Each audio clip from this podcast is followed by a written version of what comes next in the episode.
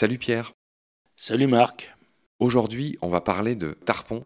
Il est un peu à l'intersection de l'anguille et du hareng, on va dire pourquoi. En gros, il ressemble vachement à un hareng, mais à un hareng géant. J'en ai vu en plongée.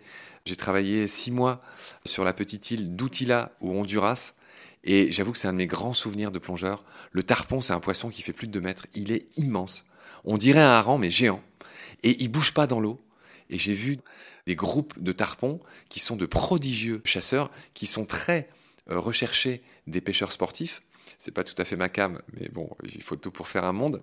Et donc euh, voilà, je voulais signaler que je les avais vus moi à Outila. Alors pourquoi toi tu parles du tarpon? Et puis peut-être que on pourrait dire d'où vient son nom, qui est le même. Je vais m'épargner ça dans toutes les langues.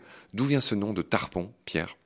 Il vient du néerlandais. On se retrouve encore avec des mots qui sont liés à l'importance des pêcheurs euh, néerlandais. Mais d'où vient le néerlandais, on ne le sait pas. C'est une origine inconnue. Hein. C'est harpoon en néerlandais.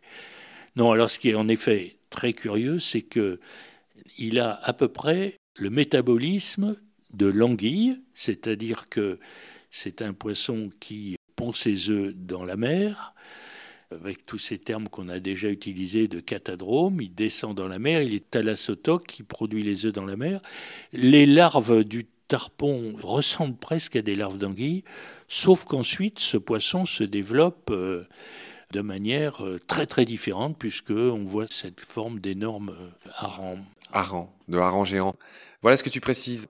Pierre, tu nous dis que le tarpon fait partie de l'ordre des élopiformes. C'est rigolo. Son nom scientifique, c'est Megalops atlanticus, du grec mégalo, grand, et ops, regard. Œil, en fait, regard, œil. Mais là, c'est œil. Il a un gros œil. Ouais. Voilà ce qu'on pouvait dire sur le tarpon. Je suis content d'avoir pu en parler. C'est un des poissons qui m'a le plus impressionné sous l'eau. Sur ces bonnes paroles, Pierre, et ces jolis souvenirs, on va clore cet épisode. Je suis impatient de te retrouver très vite pour la suite. D'ici là, prends soin de toi. Salut. Salut Marc.